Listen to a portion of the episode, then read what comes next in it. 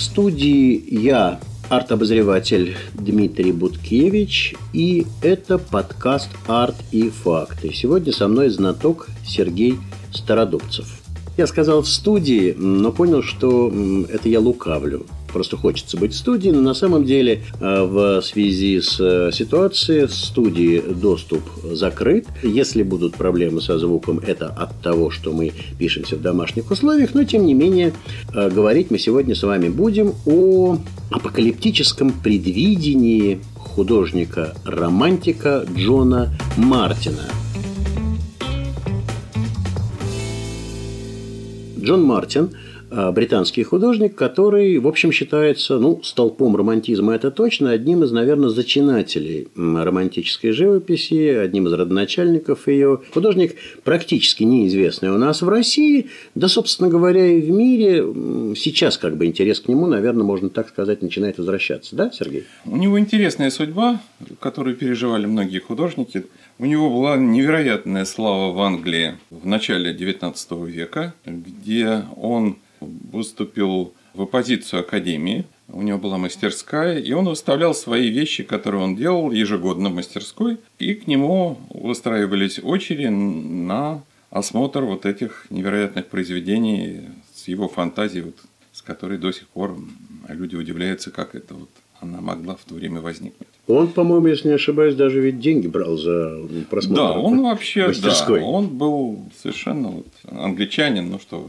Я могу вот кратко, просто как я к нему пришел. Да, что, расскажите, очень потому интересно. Что это любопытная история. Дело в том, что однажды в мои руки попала картина очень любопытным сюжетом. Это распятие, ночное распятие, невероятное, ни на что не похожее. Мы там вот с несколькими людьми советовались.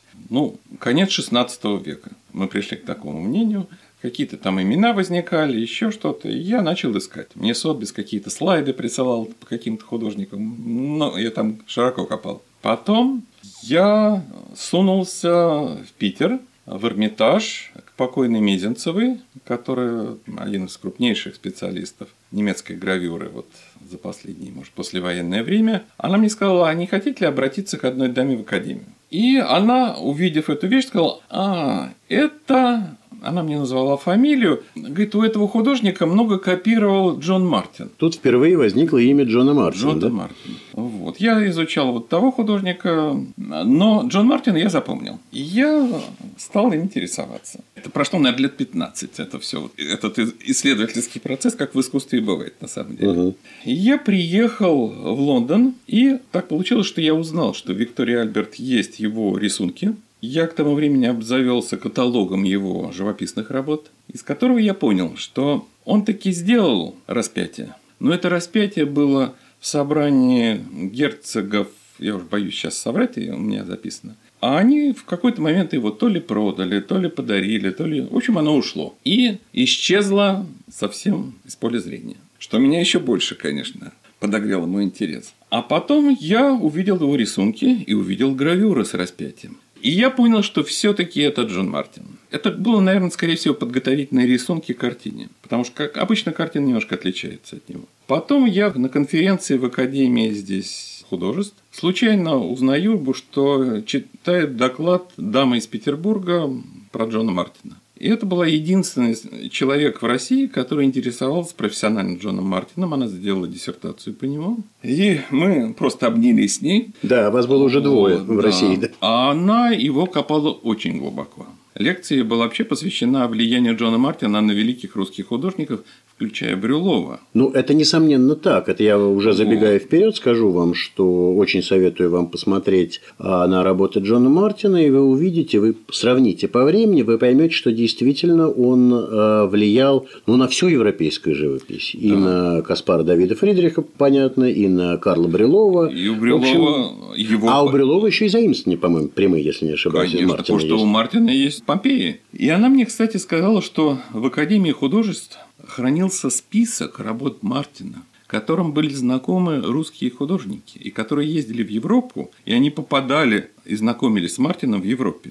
Угу. Поэтому его влияние, вот это неожиданное такое влияние на русское художественное творчество, оно меня вот тоже поразило. На секунду буквально вас прерву и скажу, что Джон Мартин родился в 1789 году, а умер в 1854. Так что его зрелое творчество – это, ну, в общем, вся первая половина 19 да, века. Половина. И был он, как уже сказал Сергей, безумно популярен в свое время. К нему стояла очередь, в том числе из коронованных особ. Они ему дарили какие-то золотые медали награды. У него была золотая медаль, подаренная ему Николаем Первым. Да, Николай Первый да. был в его мастерской. Совершенно верно. Николай Первый был в его мастерской и, видимо, купил какие-то работы, я так думаю. Ну, Дело вряд ли в том, просто приезжал в мастерскую. У него удивительно.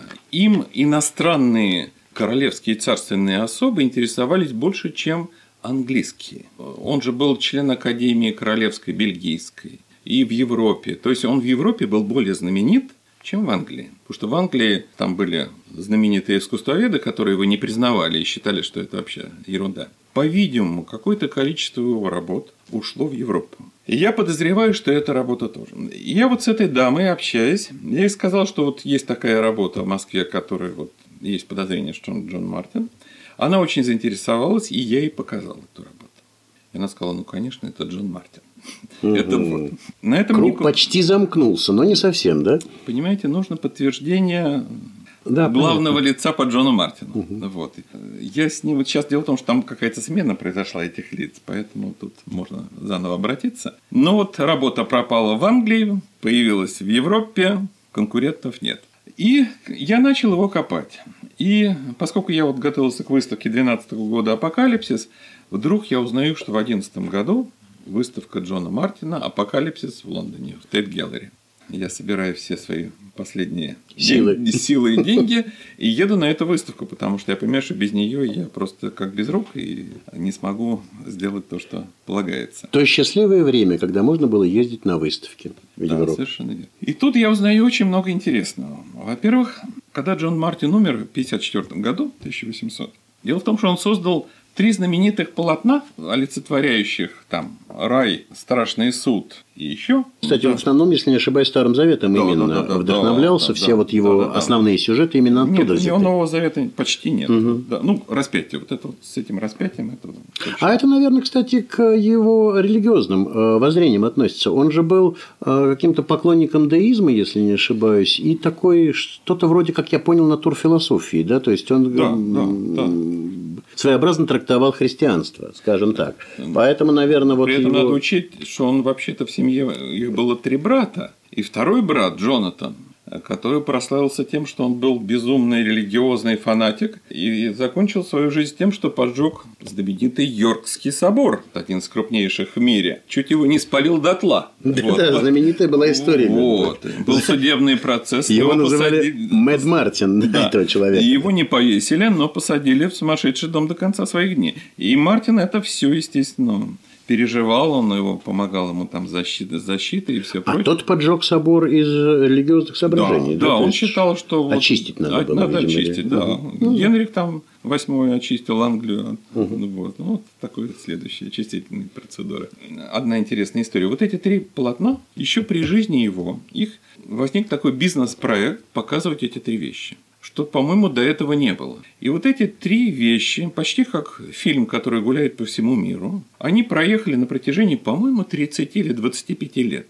Они были в Австралии. Они проехали все пять континентов. То есть, простите, я вот... Их показывали за деньги. Переб... Да, это такая передвижная выставка была до, кстати, задолго до нашего... Даже не выставка, до это шоу. Это, это шоу было, да? Да, потому что они настолько были потрясали публику. Они огромного размера. Они громадные, и они о таких вещах, которые были близки любому христианину. И давайте мы опишем в двух словах, что, собственно говоря, изображал э, Джон Мартин. Это обычно какие-то э, сцены катастроф, либо каких-то очень эффектных явлений природы и небольшие стафажные, то есть такие как бы вставленные в пейзаж фигуры. В основном пейзаж и природа, которая бушует как-то и, и осуществляет какое-то влияние на э, людей. Причем очень любопытно, я хочу сказать, что он родился в Нортумберленде, этот самый Джон Мартин, и считается, что всю жизнь рисовал он родные нортумберлендские болота. Ну, как бы изображал вот в качестве героев, да-да-да, своих сюжетов мне Сергей показывает огромную картину, где изображены как раз какие-то такие болотистые фантастические э, местности и, соответственно... Ну, вообще, это райские кущи. Окружение. Ну, это, может быть, да, это и райские это кущи в его представлении. Да. Это довольно странно. А это? Ну, да. это что-то это гибнет. Просто... Это да, вот ну, гибель это... Помпеи, как раз Карл Брилов. Ну, это на самом деле э, седьмая печать апокалипсиса. Ну, очень похоже. Да. да. Вот еще райская. Это Опять вот та самая тема да. апокалипсиса. Вот, да. Так, и что же было в Австралии в результате? Америка, Европа, Австралия, их возили и довозились. То есть они пришли в полную негодность. Плюс в свое время, я не помню в какие годы, в Тете был наводнение, затопило, они хранились в подвальном помещении, и считалось, что они вообще погибли, некоторые его вещи. И вот к этой выставке была проделана невероятная реставрационная работа. Во многом это такой ренессанс Джона Мартина. То есть Джон Мартин с 11 года опять стал великим английским художником. Цены на него зашкаливают. Очень любопытно. На секунду сейчас вас перебью. Вы вступили в да. тему, мою любимую тему цен.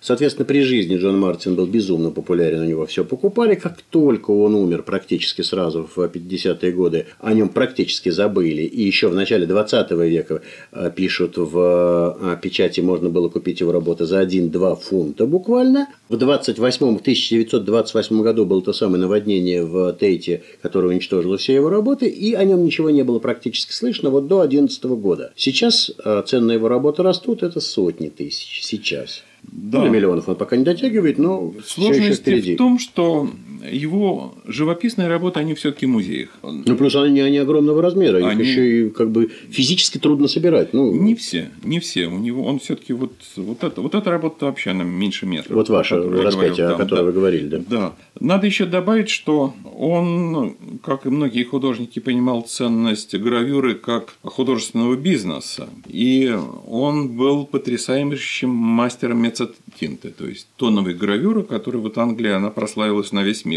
когда рисунок выстраивается не с помощью линии, а с помощью шлифовки, полировки доски. Угу. В зависимости от полировки возникает и как бы перетекание цвета образуется, да, вернее, да, на черно-белое, да, да, естественно, вот, но тем не менее вот эта вот, вот такие глубина вещи. возникает такая, вот. да.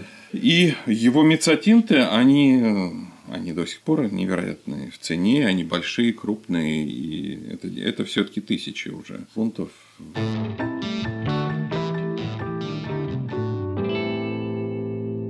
Ну вот очень любопытная, конечно, судьба у человека, при том, что считается, вот вы мне сейчас поправите, Сергей, что, ну, помимо того, что он действительно оказал влияние на... Причем он оказал влияние и на живопись европейского романтизма, и на а, смежные, скажем так, а, соседние искусства. Считается, если не ошибаюсь, что а, Гейна находился под, воздействием, ну, под влиянием его картин, и, по-моему, Берлиоз, я имею в виду, да, да, да. в данном случае уже композитора Берлиоза. То есть, вот он влиял как бы на европейскую культуру своего времени очень заметно. И кинематограф, о котором тоже надо сказать несколько слов, но считается, что первые фильмы Джорджа Лукаса и вообще Джордж Лукас вроде бы знал его да. творчество, и вот эти вот фантастические какие-то пейзажи Лукаса, они э, инспирированы в какой-то степени фантастическими пейзажами Джона Мартина.